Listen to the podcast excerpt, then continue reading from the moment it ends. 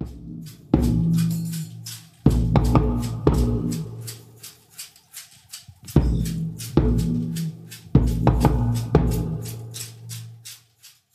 Hallo, herzlich willkommen beim Schallwandler, zu Gast bei Klangforschern und Soundtüftlern.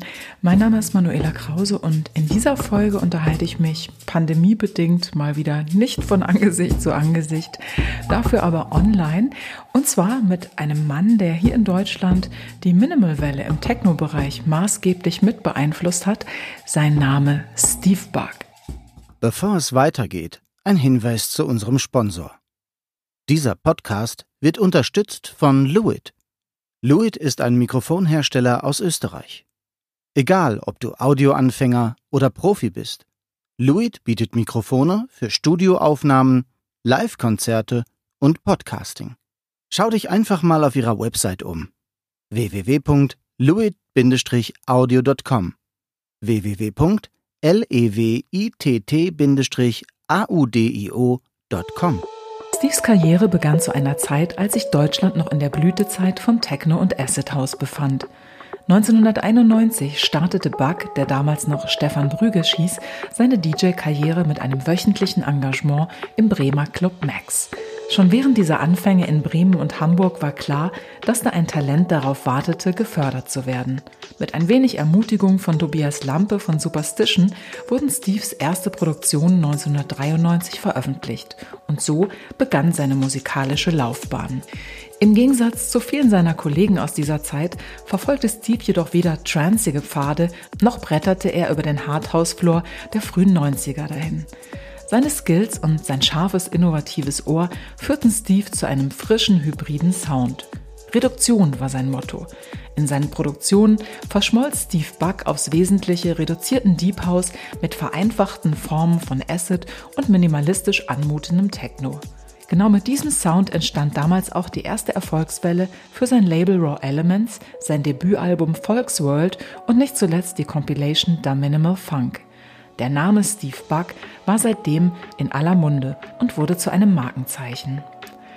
1999 gründete Steve Buck sein neues Label Pokerflat Recordings und sein minimalistischer Funktrack Loverboy wurde zu einem internationalen Clubhit.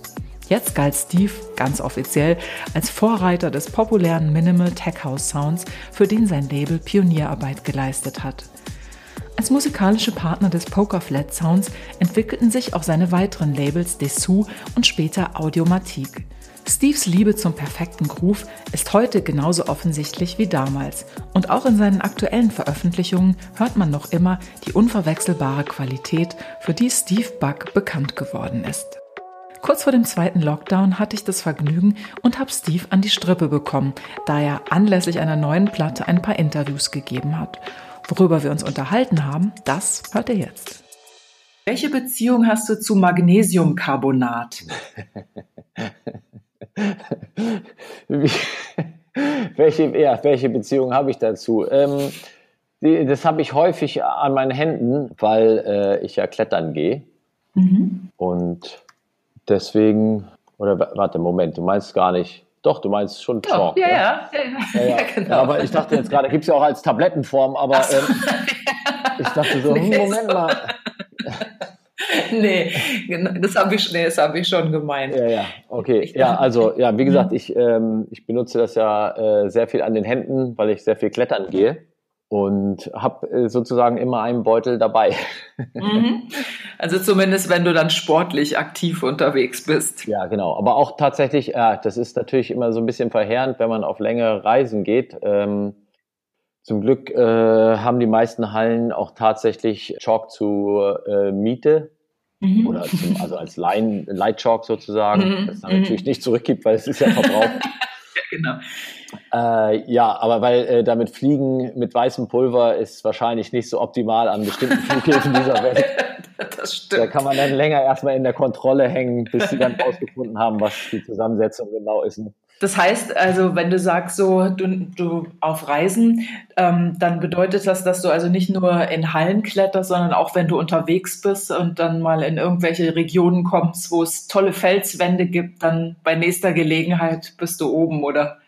Ähm, ja, nein, das Problem ist ja beim äh, Outdoor-Bouldern, also ich betreibe hauptsächlich Bouldern, Klettern mhm. bisher tatsächlich nur in der Halle, draußen noch gar nicht. Aber auch beim Klettern, so wie beim Bouldern, du brauchst eigentlich immer, zumindest Outdoor, brauchst du ja immer einen Partner beim Bouldern auch, ähm, mhm. der dich äh, spotten kann weil ja die Absturzsituation äh, nicht so schön ist wie in der Halle. In der Halle fällst du ja, selbst wenn du aus äh, der höchsten Höhe fällst, dann äh, auf eine sehr dicke Matte. Ja, genau, das stimmt. Und draußen hast du halt nur ein dünnes äh, Crashpad dabei. Und wenn du alleine bist, dann kannst du vielleicht gerade mal zwei tragen. Mhm. Und die kannst du dann auch alleine auch nicht hin und her ziehen. Und da braucht man schon jemanden, der einen dann stützt. Deswegen okay. bringt das leider alleine nichts. Sei denn, man kennt halt zufällig jemanden in der Gegend, der das auch gern macht und sich auskennt.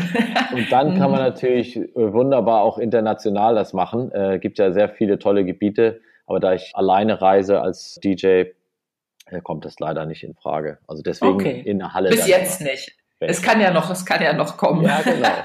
Okay, das ist so praktisch dann dein sportlicher Ausgleich zu deinem sonstigen Leben, ja? Ja, ich habe immer schon viel Sport gemacht, diversester Art. Äh, bin eine Zeit lang sehr viel schwimmen gegangen und laufen mhm. auch. Marathon oder so hast du mal gemacht, ne? Oder ja, für so Marathon fast, trainiert? Fast dran. Also ich war dreimal mhm. die Woche bei über 15 Kilometern und da fragt man sich dann irgendwann, wo will man jetzt noch damit hin? Also, weil man ist dann auch nach 15 Kilometern nicht mehr müde. Also, mhm. man hätte auch noch einfach weiterlaufen können. Aber das bringt halt dann am Ende einem ja auch irgendwie nichts. Und ähm, dann bin ich damals umgestiegen auf Schwimmen und äh, nur noch zwei Runden im Park laufen, was dann so ungefähr eine halbe Stunde war. Und dann war es eine Zeit lang Badminton mit diversen DJ-Kollegen. Und dann vorm Klettern war so das Letzte, was wir gemacht haben, auch mit einer äh, chaotischen DJ-Runde ähm, Beachvolleyball spielen. Okay, das, das kann man sich irgendwie noch vorstellen. so Badminton hatte ich jetzt so meine Schwierigkeiten. Aber okay, warum nicht cool? Und äh, ja, von, von da äh, bin ich dann auf Bouldern gestoßen. Also Klettern äh, haben schon ein paar Freunde von mir vorher gemacht, die haben immer gefragt, mhm. ob ich mhm. nicht mal mitkommen will. Und irgendwie, da ich äh, zu der Zeit schon äh, Bett, äh, Quatsch, Beachvolleyball gespielt habe, wollte ich halt nicht noch einen Sport machen, der nochmal wieder Leute involviert und ich immer auf jemanden angewiesen bin, weil es war beim mhm. Beachvolleyball sehr schwer, äh, diese vier Leute insgesamt zusammen zu bekommen. Mhm. Und ja, beim Klettern muss man auch mindestens einen haben und beim Bouldern hat man ja den Vorteil, dass man es tatsächlich zumindest in der Halle Mhm. Äh, Ganz alleine machen kann. Alleine machen kann, genau. Mhm, das ist cool. Würdest du noch verraten, wer deine DJ-Kollegen beim Beachvolleyball waren? Dann ja. kann man sich vielleicht so ein schönes Bild Auf vor Augen halten ja, oder ist es geheim? unterschiedlich. Also okay. äh, die Gruppen haben sich auch über die Jahre ein bisschen geändert, aber ähm, einer so der Leute, die lange dabei war, war Alex Niggemann zum Beispiel. Dann äh, der Phonik war mit dabei, äh, Echt? Okay. Sandrino mhm. von Frankie und Sandrino, Wen hatten wir denn noch alles? Also, äh, ja, das waren, äh, DJ T war eine Zeit lang mit dabei, der hatte sich mhm, aber leider den Finger dann verletzt. nicht gut. Aber auch wirklich schwer, der hat einen richtigen Bänderriss gehabt, das sah auch nicht oh, gut shit. aus äh, damals. Und ähm, mhm. ja, Patrick von Mandy war auch noch dabei. Wir wollten eigentlich auch dieses Jahr das wieder starten. Es lag so ein bisschen in meiner Hand, aber ähm, das Wetter hat auch äh, eigentlich mitgespielt. Aber irgendwie habe ich das Gefühl, dass man diesen Sommer mehr zu tun hat als sonst, woran es auch immer liegt.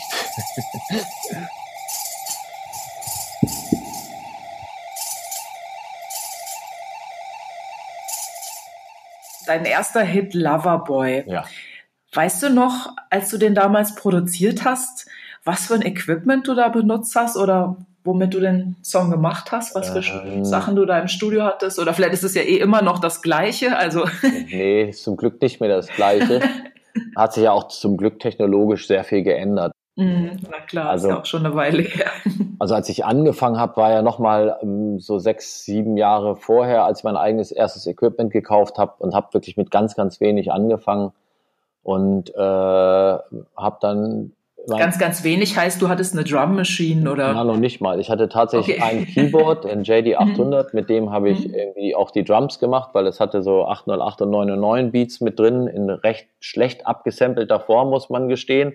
Mhm. Ähm, aber es hat gereicht, sage ich mal, um zumindest also Sachen zu machen. Die sind dann leider auch released worden oder auch zum Glück. äh, Aber äh, also akustisch wollte ich gerade sagen, über das, äh, über die äh, Abmischung und so kann man sich streiten. Also ein kleinen Misch, mhm. kleines Mischpult hatte ich mir natürlich gekauft. Mhm. Ähm, aber ja, zu Zeiten von Loverboy, das war ja schon ein paar Jahre fortgeschritten. Da bin ich, glaube ich, auch dann von meinem ersten Sampler, dem ich dann nach dem äh, JD 800 äh, Beats äh, dann meine ganzen Beats auch gemacht habe. Da, äh, es war erst ein S950 von Akai und von mhm. dem bin ich umgestiegen auf ein EMU. Ich glaube, der mhm. erste war ein EMU 64 oder E64, wie die hießen. Äh, später war es ein E4X, aber ich glaube, das war doch der 64er. Mit dem habe ich die Beats gemacht und auch tatsächlich ist Loverboy 100% Sample-basiert. Also da, der ist entstanden aus zwei verschiedenen Tracks, an denen ich gearbeitet habe, die beide irgendwie nicht so richtig was geworden sind und ich dann irgendwie die Samples von dem einen Track dann mal zu dem anderen gelegt hatte. Und dann plötzlich äh, fügte sich ein Element zum nächsten und cool. äh, daraus ist dann quasi der Track entstanden. Ja, okay, cool.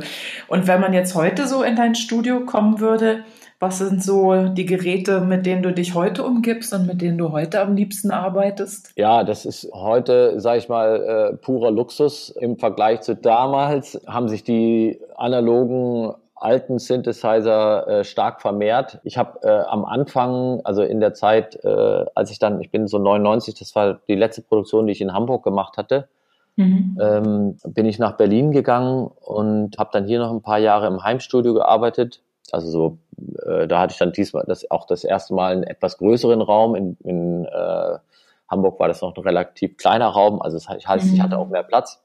Mhm. Und dann auch mehr Platz für Geräte, habe mit virtuell analogen Synths angefangen, die halt eigentlich alles nur das nachmoduliert haben, was ich eigentlich gern gehabt hätte.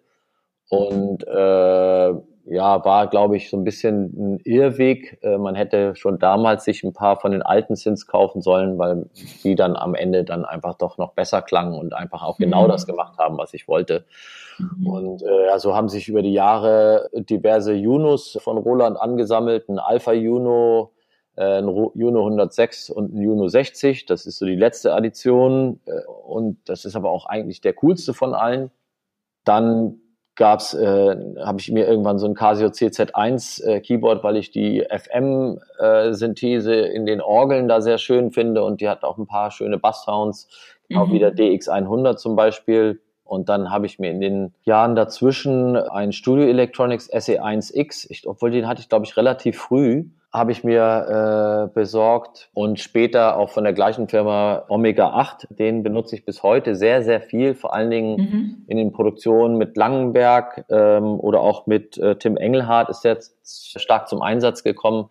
Mit dem mache ich sehr gerne so hypnotische Linien. Ja, das ist so das Main-Setup. Ich habe mittlerweile einen okay. riesen Pult, äh, Sampler habe ich nicht mehr. Das mache ich alles mit einem ähm, Rechner weil es mhm. einfach anbietet. Da kann man logischerweise auch die Soundbearbeitung noch viel mhm. besser machen als im Sampler. Hat äh, ein bisschen mhm. Nachteile, was den Klang angeht, aber ja. Mhm. Was nutzt du da? Also mit Ableton oder, oder Pro Tools oder womit arbeitest ja, du? Ja, ich arbeite mit Logic.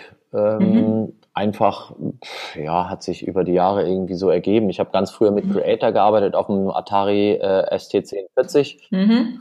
Und ähm, dann kam damals Logic und die hatten mich aus irgendwelchen Gründen kontaktiert und ich war mit denen auch auf Tour, habe da irgendwie das neue Logic damals haben wir vorgestellt. Ich glaube, die kamen aus der Nähe von Hamburg, vielleicht kam es daher, ich weiß es ehrlich gesagt nicht mehr genau. Mhm. Aber habe dann äh, von denen auch natürlich das Programm bekommen und hatte auch meinen ersten äh, anderen Rechner dann äh, nach dem mhm. Atari. Und ja, hab bin einfach dabei geblieben und war so ein mhm. paar Jahre zwischendurch auch äh, am überlegen, ob man nicht doch mal wechseln sollte, weil auch gerade die Sample-Bearbeitung ein bisschen schwierig war. Also ich sag mal, wenn man jetzt einen Loop gehabt hat und wollte den zerschneiden und, und äh, das haben andere Software, vor allen Dingen Ableton, ähm, ja mhm. quasi vorgemacht, dass es sehr viel einfacher geht. Und Logic hat aber jetzt tatsächlich vor ein paar Monaten nachgelegt Okay, na, immerhin, das ist doch auch gut. Und äh, das ist ein ganz großartiges Feature und seitdem ist es auch für mich wieder spannender und es ist halt mhm. halt einfach auch ähm, audiomäßig äh, einfach besser aus meiner mhm. Sicht als, als Okay. Ja, und wenn du auch natürlich lange mit einer Software arbeitest, man gewöhnt sich ja daran, irgendwie hat man dann auch keine Lust, irgendwie umzuswitchen, weil man eigentlich mit einem, auch mit einer Arbeitsweise vertraut ist und dann das bis auf wenige Sachen gut für einen funktioniert, gibt es ja auch keine Notwendigkeit, nur weil es andere Optionen gibt, die gibt es ja immer. Ja, wobei, wobei natürlich so ein Umswitchen, auch wenn es am Anfang erstmal schwierig erscheint, einem im Kreativprozess sehr hilfreich sein kann weil man halt mhm. halt mal wieder seinen, ähm, seinen Arbeitsprozess hinterfragt oder einfach auch der Arbeitsablauf ein anderer ist. Und ähm, also deswegen äh, habe ich, glaube ich, über viele Jahre auch immer wieder neue Sins gekauft, einfach um das zu erreichen. Äh, mhm. Äh, der letzte war jetzt äh, der, der letzte große Faktor, wo das passiert ist, ist war der Switch auf einen neuen Rechner, weil der alte einfach keine Updates mehr verkraften konnte. Äh, dafür war er zu langsam. ähm, und ja, dabei ist wirklich für mich nochmal viel passiert und ich habe sehr viel in der Box gemacht in den letzten Monaten, ähm, mhm. weil einfach auch die Plugins nochmal wesentlich besser klingen als vor ein paar Jahren und äh, die interne Soundbearbeitung einfach auch tatsächlich äh, großartig ist und ähm, der Arbeitsfluss auch ein anderer ist, als wenn man jedes Mal aufstehen muss und wieder an den Synthesizer gehen und so. Das mhm. hört sich jetzt äh, so an, als ob ich da weite Wege hätte, aber ähm, es geht ja um die Konzentration, oder? Ja, genau. Das ist halt tatsächlich, du machst das nächste Ding auf und es geht halt zack, zack, zack, eins nach dem nächsten. Und dann bin ich in drei Stunden auf dem Ergebnis, wenn ich erstmal ein Synth anmache und mhm. dann da irgendwie äh, rumstelle und bis ich den dann aufgenommen habe und so, das ist halt, da ist halt äh, sehr viel mehr Zeit vergangen, als wenn ich einfach mhm. mal eben das mal schnell am mhm. Rechner alles mache. Ähm, Na klar, ist einfach unmittelbarer. Genau.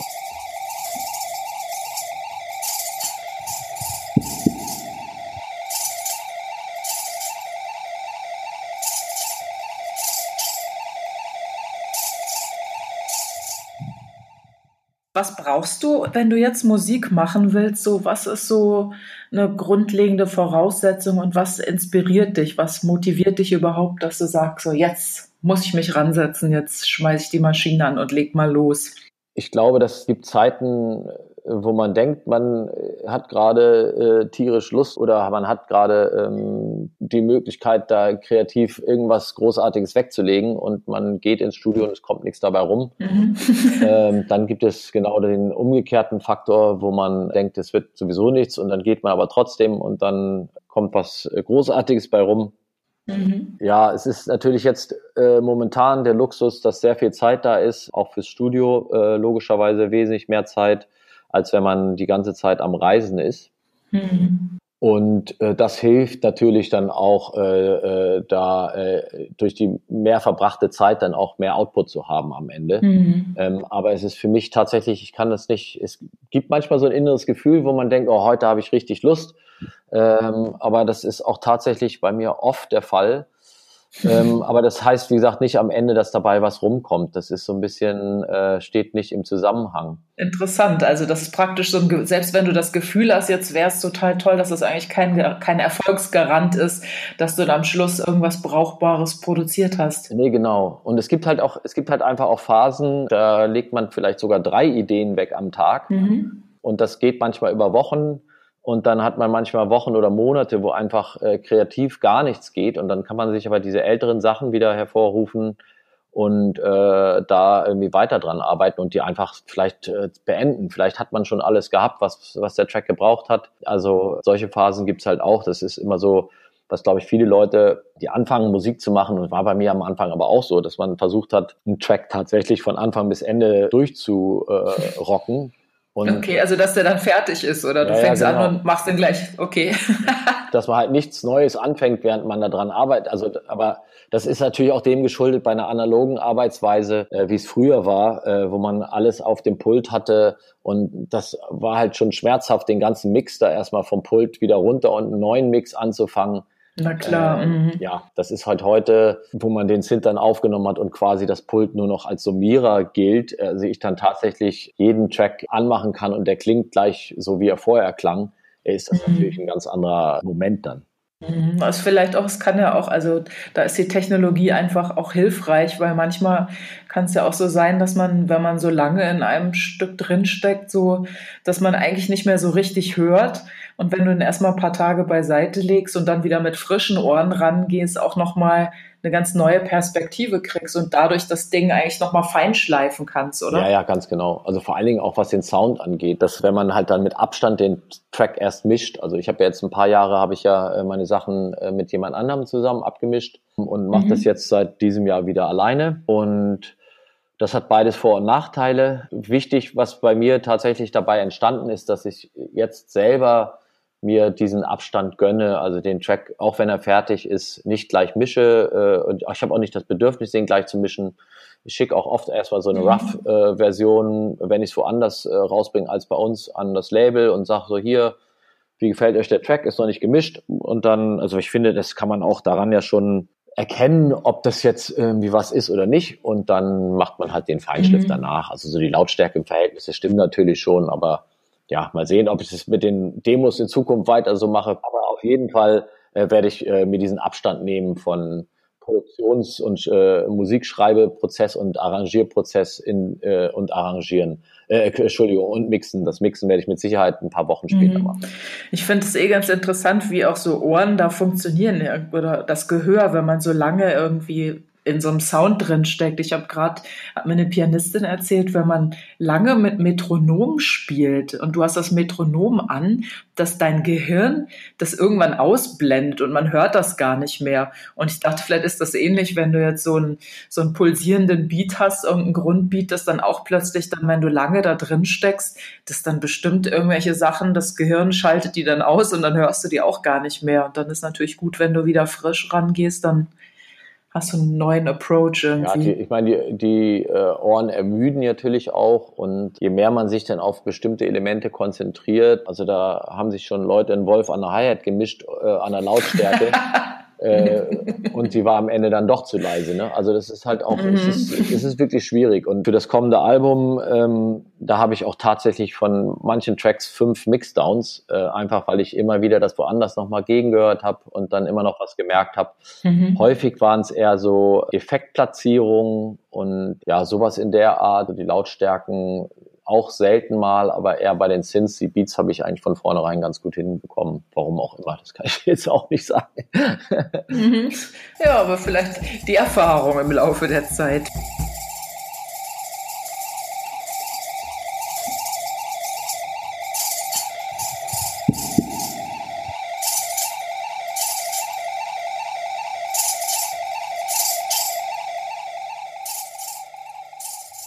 Du hast ja auch unterschiedliche Rollen. Da ist auf der einen Seite, ich weiß nicht, ob du auch immer noch auflegst, aber halt DJ eigentlich und dann bist du selber Künstler, Producer, dann nimmt das Labelmanagement sowohl von Pokerflat auch, dann hast du im letzten Jahr ja auch noch ein neues Label gegründet. Das nimmt sicher auch nochmal ziemlich viel Raum ein. Dann vermutlich auch noch sowas wie A&R, wenn du auch Künstler signst für das Label. Und ich habe mir die Frage gestellt, in welchem Verhältnis stehen eigentlich die Rollen zueinander und, und was nimmt da momentan so für dich den größten Raum ein? Ja, es ist gefühlt gedrittelt äh, aufgeteilt, die Labelarbeit, die Studioarbeit und äh, das DJ-Dasein.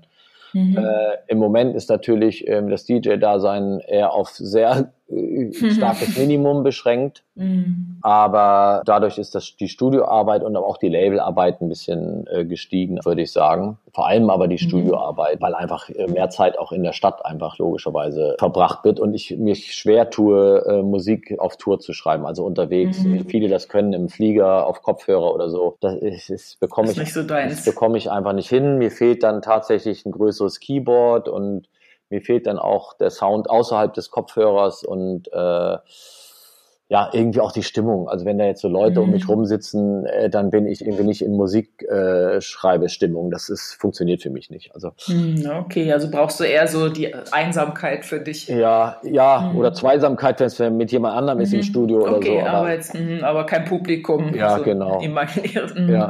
Aber was, was natürlich ein bisschen doof ist, sage ich mal, gerade jetzt auch äh, in dieser Zeit, ist, dass auch früher tatsächlich das Einkommen sich so verteilt hat. Also ähm, mm, okay. man hat tatsächlich ein Drittel des Geldes über das Label äh, bekommen, ein Drittel des Geldes über die eigene Produktion und ein Drittel also gefühlt zumindest äh, ungefähr so in dem und ein Drittel kam über das DJ-Business rein. Und mhm. ähm, das hat sich natürlich jetzt durch die ganze Digitalisierung der Musikgeschichte, äh, der Musikgeschäfte und auch der ganzen Streaming-Dienste so stark verlagert, äh, dass quasi die Einnahmen sich zu 100 Prozent auf das DJing äh, verlagert haben. Echt, das ist ja krass, das hätte ich gar nicht gedacht. Also das ist praktisch das, was normalerweise dann dir dein meistes Einkommen beschert, wenn du unterwegs bist und spielst. Genau. Das ist, äh, okay. äh, das ist das, das äh, bemängel ich auch seit Jahren. Es gibt halt sehr viele Leute, die wahnsinnig gute Produzenten sind, die ganz tolle Musik schreiben, die sie aber jetzt nicht zwingend mhm. gute DJs oder Live-Acts sind und die vielleicht auch gar nicht wollen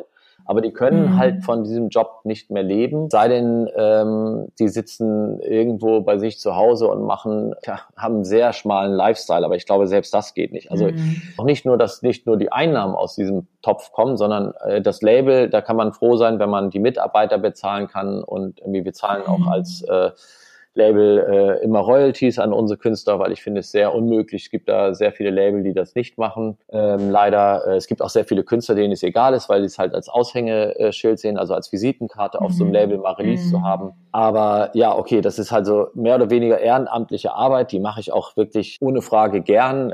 Da ist jetzt nicht so das, das äh, Problem, äh, aber der Anteil, der da überbleibt für mich, ist sehr gering. Mhm. Und dann kommt halt der äh, nächste Faktor, das ist die Produktion. Das Geld, was durch die Produktion reinkommt, da kommt natürlich ein bisschen was rein äh, über dann über Verlagseinnahmen oder über GEMA oder äh, mhm. eben halt über die Verkäufe direkt über Royalties. Ähm, aber das reicht quasi nicht, um mein Studio zu finanzieren. Und mhm. äh, wie ich vorhin sagte, es ist halt eine Luxussituation, die ich da mir geschaffen habe, aber die auch jetzt aufgrund von steigenden Mieten in Berlin äh, nicht mehr mhm. zu halten sind zum Beispiel. Also ich werde jetzt mhm. dieses Jahr mich wieder sehr stark verkleinern.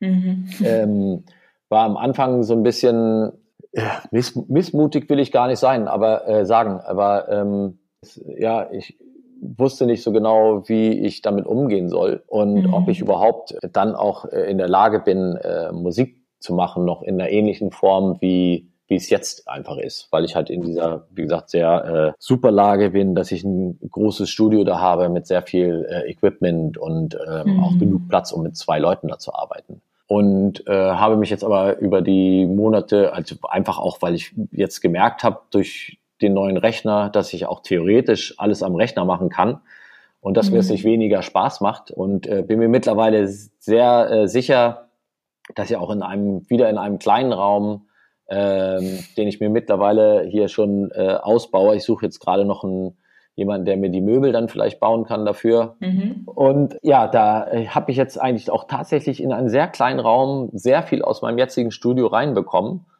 äh, mhm. mit ein paar Tricks und Kniffen und glaube auch mittlerweile, das Einzige, was mir vielleicht fehlen wird, sind meine ähm, Main-Abhören. Die sind sehr große Lautsprecher, die in einem kleinen Raum gar nicht funktionieren, mhm. weil der Schall sich tatsächlich erst außerhalb des Raumes entwickeln würde, sag ich mal. Okay. Ähm, ja, aber äh, das ist, glaube ich, so der normale Weg, dass immer mehr Tonstudios, äh, das, das kennen wir aus dem Pop-Bereich auch schon, da ist, dass immer mehr Tonstudios wegsterben, mhm. weil das äh, finanziell einfach äh, sich nicht rechnet. Ja, das ist echt total schade. Man kann natürlich auch immer, oder gut ist, wenn man es dann trotzdem schafft, auch so in, in diesem Wandlungsprozess, der sozusagen von außen gezwungen ist, so was Positives zu sehen. Ich dachte gerade, so eine Chance, die auch da drin ist, wenn man vorher auch viel Equipment angehäuft hat, könnte ja auch sein, dass du jetzt sozusagen dich wieder so ein bisschen auf das Wesentliche besprengst. Also was brauchst du wirklich? Was genau, ist zwar schön genau. zu haben, aber eigentlich brauchst du es nicht wirklich, weil du vielleicht eh genau. kaum drauf spielst oder so. Und wenn man das erkennt und dann auch loslassen kann, ne, dann irgendwie schafft das ja auch wieder neue kreative Freiräume. Ja, ja, eben. Das ist genau das Ding. Dass man, man fängt dann mal wirklich an. Äh, ich bin ja eigentlich ein äh, großer Fan der Reduktion. Das hat meine Musik ja schon seit vielen Jahren ja, bewiesen. Genau. Und habe mich aber quasi dann irgendwie mit Equipment so zugestellt. Das ist toll, äh, ohne Frage, auch die Möglichkeiten zu haben. Aber man merkt dann auch, dass man kann sowieso nicht alles in einem Track nutzen und auch in zwei mhm. Tracks nicht. Also mhm. das ist, und sich dann mal zu fragen, was sind denn die Geräte, die ich wirklich brauche und mit, ich, ich bin mir sicher, es wird das ein oder andere Gerät geben, das man jetzt verkauft und wo man sich nachher ärgert. Das hat ähm, mhm. vorher auch schon mal gegeben, weil ich hatte ja nicht alles behalten, was ich mal gekauft habe. Trotzdem ähm, hat auch irgendwie der, ein Wechsel oder äh, eine Fokussierung auf ein äh, Gerät oder auf wenige Geräte auch immer irgendwie ein Vorteil, dass man sich äh, noch besser mit dem Gerät nach am Ende auskennt und dass man mhm, weil du eigentlich tiefer einsteigen kannst noch, ne? Genau. Also und auch noch wesentlich mehr rausholt, als man halt äh, sonst rausgeholt hätte. Ne? Mhm. Naja, und wenn du jetzt bei manchen Geräten unsicher bist, weil du denkst, vielleicht ärgerst du dich hinterher, vielleicht besteht ja auch die Möglichkeit, nicht alles dann gleich zu verkaufen und vielleicht noch so ein paar Instrumente so als Dauerleihgabe an befreundete Musiker, die vielleicht einen Platz haben. Also so ein Keyboard kriegt ja immer jeder noch irgendwo hin. ja, das ja auf jeden Fall. Das ist dann aber immer die Frage, was ist dann, wenn das Gerät mal kaputt geht, ist dann ja für ja, beide okay. Seiten sehr unangenehm. Ja, ähm, das stimmt. Das ist dann immer so, ja, ist, also ich würde auch ungern, sage ich jetzt mal, eine Leihgabe von jemandem in meinem Studio stehen haben, mhm. äh, weil einfach wissen, gerade bei den älteren Geräten, da, da kann immer mal was kaputt gehen. Ist bei meinem Juno 106 zum Beispiel, ist aus irgendeinem Grund der eine, die eine Seite vom Chorus ausgefallen. Die muss ich jetzt mal äh, nachrüsten lassen da Mhm. Äh, beziehungsweise wir müssen zwei finden, die gleich klingen, weil die wohl alle anders klingen, habe ich mhm. mir sagen lassen jetzt. Okay. Ähm, und das ist nicht ganz so einfach, aber äh, ja, solche Sachen zum Beispiel, das ist dann, ist dann immer die Frage, woran hat es jetzt gelegen? Und ähm, ja, das ist dann immer so ein bisschen doof. Also ja, und dann wäre es verantwortlich, wenn das halt, sag ich mal, ja, jetzt eben. bei jemand anders genau. steht, ne? Das ist irgendwie dann ärgerlich. Ja, okay.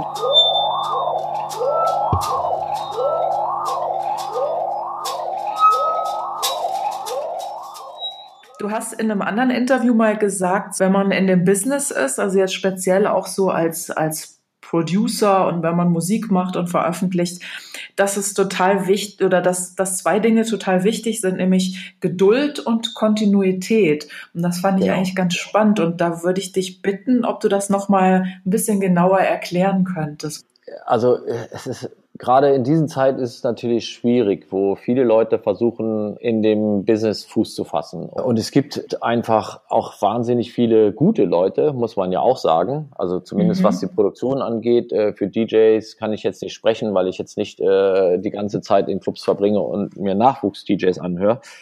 Aber was ich halt so merke, wenn ich irgendwie Musik kaufe ähm, oder auch dann Promos durchhöre, dass da witzigerweise kaum Sachen bei sind von jemandem, den ich jetzt kenne. Also da sind sehr, sehr viele neue, junge Produzenten dabei, die wahnsinnig tolle Musik machen. Das war ganz lange nicht so. Da ähm, kam die neue XY, sage ich jetzt mal, um niemanden hier jetzt äh, zu bevorzugen. Mhm. Mhm. Und man wusste, das ist jetzt eine Platte, die braucht man und die kauft man sich. Das gibt's natürlich immer noch hier und da.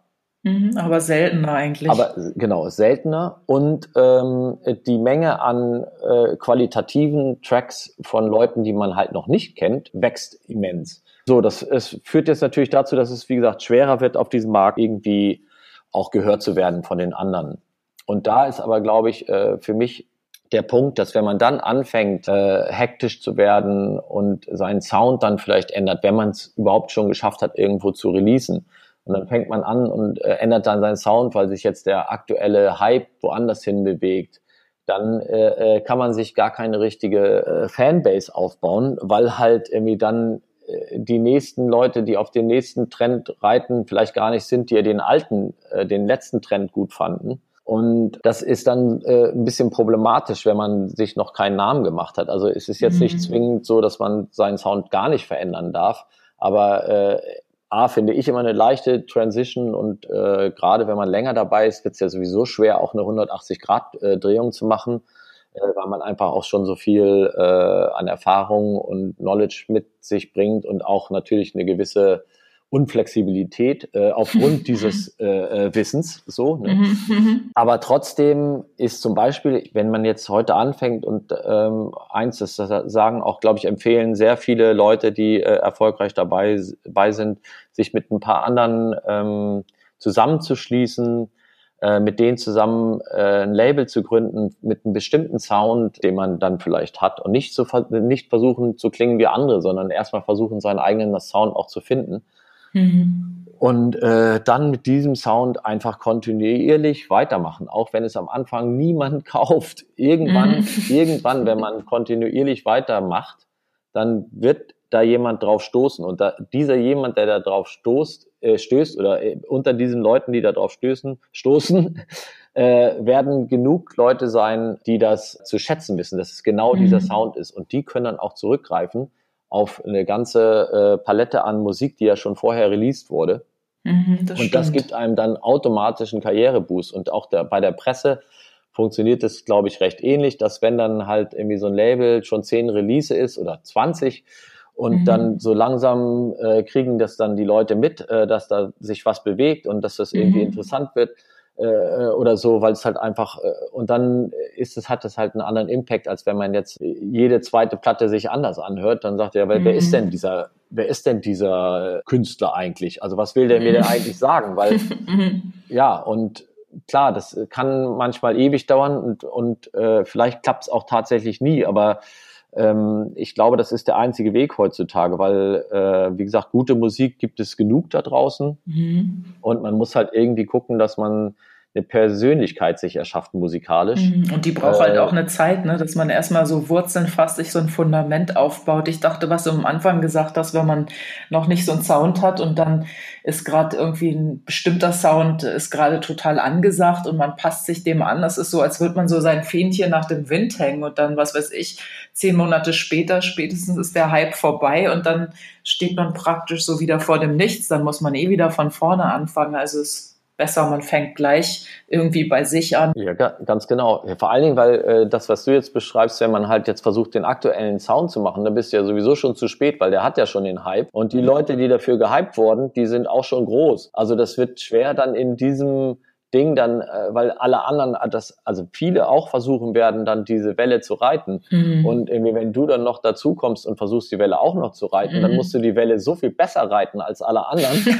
äh, und das ist fragwürdig, wenn du gerade erst angefangen hast, ob du das mhm. hinbekommst. Das ist machbar, äh, außer Frage, aber das ist äh, wahrscheinlich sehr viel schwerer, als irgendwie äh, sich irgendwo äh, seine eigene Welle zu, äh, zu suchen und die dann. Oder ähm, zu generieren auch, ne? Ja, genau. Mhm. Ja, eben. Der Wellengenerator. genau, das ist schön. Auch ein schön, schöner Plattentitel. Ja, genau. Bevor es weitergeht, ein Hinweis zu unserem Sponsor. Dieser Podcast wird unterstützt von Luit. Luit ist ein Mikrofonhersteller aus Österreich. Egal, ob du Audioanfänger oder Profi bist, Luit bietet Mikrofone für Studioaufnahmen, Live-Konzerte und Podcasting. Schau dich einfach mal auf ihrer Website um. www.luit-audio.com www lewitt-audio.com. Es gibt ja zum Beispiel auch so jetzt bei den jungen Musikern oder jungen DJs, da gibt es ja manchmal echt auch so einen Ansatz, dass die tatsächlich, die hören sich Künstler an, die sie toll finden, die erfolgreich sind, also jetzt gerade so in diesem äh, Stadion-Techno-Bereich. Ja. Und, und man kann ja wirklich komplett heutzutage analysieren, was macht der da, wie macht der das? So ja. mit welchen Effekten, mit welchen Tools. Und dann versucht man wirklich so anhand von so einer To-Do-Liste irgendwie so eine, so eine Karriere aufzubauen, indem man eigentlich so kopiert und, und versucht, was zu erzeugen, was aber dem folgt. Und es, es ist ja so, dass es tatsächlich manchmal auch, dass Leute damit Erfolg haben. Das finde ich dann irgendwie auch ja erschreckend, aber irgendwie auch interessant. Also es scheint da ja verschiedene Wege zu gehen, obwohl ich auch eher diesen Weg so von innen nach außen, also wenn man in sich ja. reinhört und seine eigene Musik nach draußen bringt. Wie ist das, wenn du jetzt so als Labelchef, wenn du Musik du bekommst ja wahrscheinlich wahnsinnig viel Musik zugeschickt. Wenn du dir da Sachen anhörst, ist das schon was, wo du auch so ein Gespür dafür entwickelst, wo du merkst, oh Mann, der versucht jetzt aber zu klingen wie der und der und, und schon auch versuchst drauf zu achten oder so, dass du irgendwas hörst, was dich berührt, wo du merkst, da ist was ganz eigenes, was authentisches, spielt das eine Rolle? Ähm, also jetzt nochmal erst zu dem, was du eben gesagt hast, dass es äh, Leute gibt, die äh, mit diesen Copycat-Geschichten tatsächlich erfolgreich sind oder sich ein Businessmodell aufbauen, äh, weil sie sich irgendwas abgeguckt haben, wie andere das machen. Mhm. Und das, ja, so Business Techno halt, ne? Also ja, richtig. Ja, das ist, äh, es ist, kann man jetzt ja vielleicht tatsächlich sagen, dass ich, also ich persönlich finde es sehr schade, dass es so funktioniert, so nach Schema F und dann auch noch damit irgendwie Erfolg haben. Klar, das hängt dann teilweise auch an den Managements. Viele starten ja von vornherein auch mit Management und äh, da ist halt dann, da ist halt so ein Businessplan dahinter. Äh, hat mhm. er äh, deswegen äh, nicht umsonst den Namen Business Techno, wie du schon richtig mhm. sagtest. Mhm. Ähm, ist aber dann auch die Frage, äh, wo will ich denn hin? Also wenn ich, ich sag mal, ich habe es letztens so mal beschrieben, ähm, was will ich denn sein? Will ich ein Hollywood Blockbuster sein oder will ich ein Arthouse Movie sein? Und wenn ich ein Hollywood Blockbuster sein will, okay, bitteschön, dann äh, go for it. Äh, und dann sind auch diese Business-Techno-Regeln für dich vielleicht geltend. Mhm. Äh, dann ist es dein Weg, ähm, wäre nicht meiner und wäre auch nicht der Weg, den ich jemandem empfehlen würde, weil ich glaube auch, mich wird's nicht glücklich machen, aber ich mache Musik auch aus einem anderen Grund und ich mache mhm. Musik nicht aus dem Grund, um erfolgreich zu sein, um ein Superstar zu sein und irgendwie mir die Taschen voll zu machen sondern ich mache Musik, weil ich einfach diese Art von Musik so faszinierend finde, dass ich damals, so habe ich angefangen, weil ich sie einfach selber machen wollte. Ich wollte wissen, wie hat das funktioniert und äh, habe es dann irgendwann so nach und nach äh, gelernt und es fasziniert mich nach wie vor und es äh, hypnotisiert mich und es gibt mir ein gutes Gefühl. Mhm. Und äh, deswegen mache ich das. Na, aus Passion, ne? aus Leidenschaft und nicht irgendwie, um, um Anerkennung zu bekommen. Genau. Das andere sind halt Seiteneffekte, die, die es mit sich gebracht hat. So, jetzt zu dem, zu dem Label äh, oder zu den Demos, äh, die wir bekommen. Ich habe äh, letztens mit jemandem gesprochen, der sagte so, ja, im Pokerflat hat immer so einen bestimmten Sound irgendwie und ähm, es hat immer so einen bestimmten Groove und irgendwie da ist dann so ein Gefühl auch irgendwie drin und es kommt ja trotzdem von sehr vielen unterschiedlichen Künstlern. Ich glaube, die Schnittmenge ist dann tatsächlich der A&R, also in diesem Falle ich, mhm. der dann auch sehr äh, nach Emotionen auswählt. Also mhm. es gibt so bestimmte Komponenten, die es irgendwie braucht für mich. Mhm. Äh, das ist halt ein wirklich sehr guter Groove, irgendwas Hypnotisches und äh, irgendwas, was ein bisschen noch äh, wegträgt oder so. Ähm, mhm. Und ja, manchmal kann es ein bisschen reduzierter sein, wo dann halt ein bisschen weniger von den äh, wegtragenden Elementen ist oder so. Also es variiert dann schon so ein bisschen, aber es gibt so ein bestimmtes Feeling, sage ich mal, was für mich das Label ähm, ausmacht. Wenn ich jetzt Demos höre, dann weiß ich, oft sofort, das ist jetzt eine Pokerflat oder das mhm. ist keine. Manchmal mhm. gibt es Zweifel, wenn es so an der Grenze ist mhm. und dann überlegt man, macht man es, macht man es nicht. Und da kann man sich natürlich auch mal täuschen, aber ja, es ist eher ein Gefühl. Also es ist, es ist, es gibt da gar keine Vorschriften, wie das zu sein hat. Ähm, das ist ganz schwer und ich glaube, es geht vielleicht auch allen anderen so, die äh, ein Label aus Leidenschaft betreiben, dass es halt eher dann darum geht, dass einen die Musik dann irgendwie irgendwo an der richtigen Stelle erwischt und äh, mhm. abholt und mitnimmt noch äh, im besten Falle auf eine Reise und dann entscheidet man sich das halt zu releasen irgendwie. Mhm. Ich sag mal, ähm, weil wir vorhin auch über jüngere Künstler gesprochen hatten, ist natürlich in der heutigen Zeit auch überhaupt für jemand, der jetzt Demos schickt ähm, an Label, weil es halt auch so viele sind, die äh, jede Woche Demos verschicken. Dass, mhm. Also kein A&R, kein Label äh, der Welt wird sich alle Demos, die sie zugeschickt bekommen, anhören können. Mhm. Es sei denn, es ist ein junges Label, was noch keiner kennt. Mhm. Ähm, also man muss irgendwie da äh, sehr viel Glück haben, dass man jetzt derjenige ist, der mit der richtigen Musik im richtigen Moment beim richtigen Label gelandet ist. Und selbst wenn das so wäre, kann es immer noch sein, dass gerade es einfach niemand hört, weil auf dir so viele andere Demos liegen, dass man gar nicht dazukommt. Also was ich damit sagen will, dass wenn ich jetzt als Künstler, ich schicke dir ein Tape oder schick dir ein Demo und, und du antwortest nicht, dann ist das nicht unbedingt, das hat das nicht unbedingt damit zu tun, dass meine Musik qualitativ schlecht ist, sondern dass du vielleicht einfach, dass es einfach nicht gehört wurde. Ne? Ja, das ist, das ist mit Sicherheit der Fall bei allen Labeln. Also äh, das hat man, bei Soundcloud hat man ja das Glück, äh, also wir machen meistens unsere Sachen als Soundcloud-Links. Man hat ja da das Glück, dass man ähm, oder den Vorteil, dass man äh, sehen kann, ob das gespielt wurde oder nicht. Mhm. Äh, das ist jetzt für die Künstlerseite ganz gut, sonst bin ich jetzt nicht zwingend der riesengrößte Fan von Soundcloud.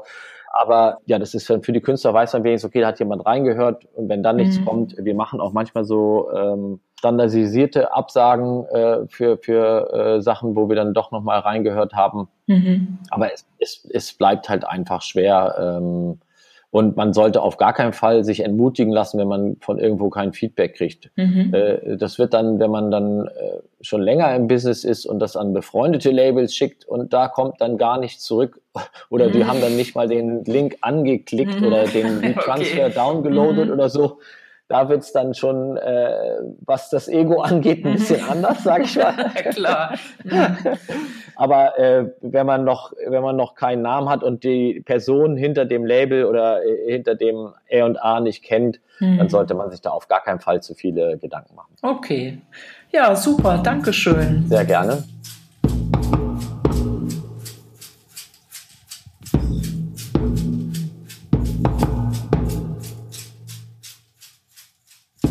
Gebe es zu, das war heute ein etwas abruptes Ende dieses Talks mit Steve Buck. Das liegt daran, dass er im Anschluss an unser Gespräch gleich noch ein Interview geben musste. Er hat mir das vorher schon gesagt und ich musste also deshalb die ganze Zeit die Zeit im Blick behalten, sonst hätte ich auf jeden Fall gern noch viel, viel mehr gefragt. Ja, aber diesmal war das so. Der Schallwandler. Zu Gast bei Klangforschern und Soundtüftlern heute mit Steve Buck. Ja, und die Musik in diesem Podcast ganz am Anfang und auch am Ende ist von Verified Picasso und das Soundbed verdanken wir wie immer Shitgrave Productions aus Berlin. An dieser Stelle nochmal herzlichen Dank dafür und auch dir vielen Dank fürs Zuhören. Mein Name ist Manuela Krause und wenn du noch Fragen oder konstruktive Anregungen zu diesem Podcast hast, dann bitte schön per E-Mail an mich info at manuelakrause.de. Ja, ansonsten bleib gesund und hoffentlich bis bald.